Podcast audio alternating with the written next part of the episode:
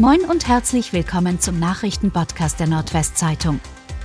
Heute ist Samstag, der 17. Dezember. Und das sind die regionalen Themen. Einschränkungen in Oldenburger Kliniken. Die drei Oldenburger Krankenhäuser schlagen Alarm. Alle drei Häuser sind aktuell von einem besonders intensiven Infektionsgeschehen betroffen. Wieder ansteigende Zahlen von Corona-Erkrankten sowie am sogenannten RS-Virus und an Influenza erkrankte Patienten belasten die Versorgungssituation, heißt es in einer gemeinsamen Erklärung. Laut Stadt kommen auch Ansteckungen mit dem Norovirus hinzu. Das schlage sich auch bei den Krankheitsfällen der Krankenhausmitarbeiter nieder. Eine besonders angespannte Situation herrsche in der Kinderklinik des Klinikums. Land erteilt letzte Genehmigung für LNG-Terminal. Der Weg zur Inbetriebnahme des neuen LNG-Terminals in Wilhelmshaven ist frei. Das Land Niedersachsen erteilte am Freitag die letzte noch ausstehende wasserrechtliche Erlaubnis für die Anlage zur Einfuhr von flüssigem Erdgas. Geregelt wurde die Einleitung klohaltiger Abwässer ins Meer. Dabei sei für einen bestmöglichen Ausgleich gesellschaftlicher, ökonomischer und ökologischer Belange gesorgt worden. Das sagte Anne Rickmeier, die Leiterin des Niedersächsischen Landesbetriebes für Wasserwirtschaft, Küsten- und Naturschutz einer Mitteilung zufolge. Umweltverbände kritisieren die Einleitung von Chemikalien und fürchten Schäden für das UNESCO-Weltnaturerbe Wattenmeer. Drogenchefs kommen hinter Gitter.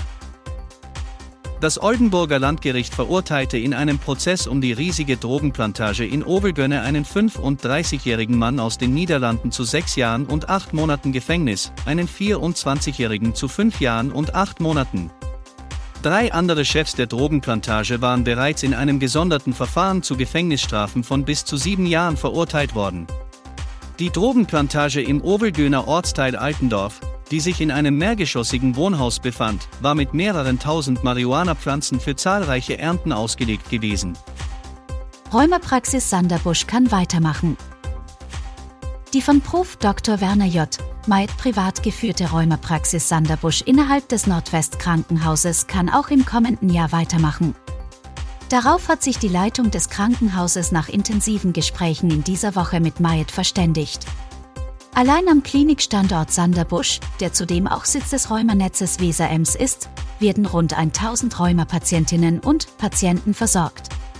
Die assoziierte Rheumapraxis ist ein regionales Alleinstellungsmerkmal für die Friesland-Kliniken. Nach der ersten Berichterstattung über die bevorstehende Praxisschließung ging ein Schmerzensschrei durch die Region.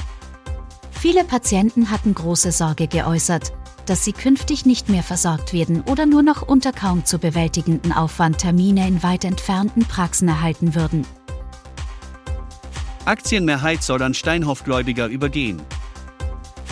Den Aktionären des hochverschuldeten Handelskonzerns Steinhoff Holdings International mit Wurzeln in Westerstede droht ein weiterer schwerer Schlag. 80 Prozent des Aktienkapitals sollen an die Kreditgläubiger übergehen. Nur noch 20% sollen bei den bei dem Deal der ausgehenden Aktionären bleiben. Das soll eine Hauptversammlung 2023 beschließen, wie es in einer Börsenmitteilung heißt.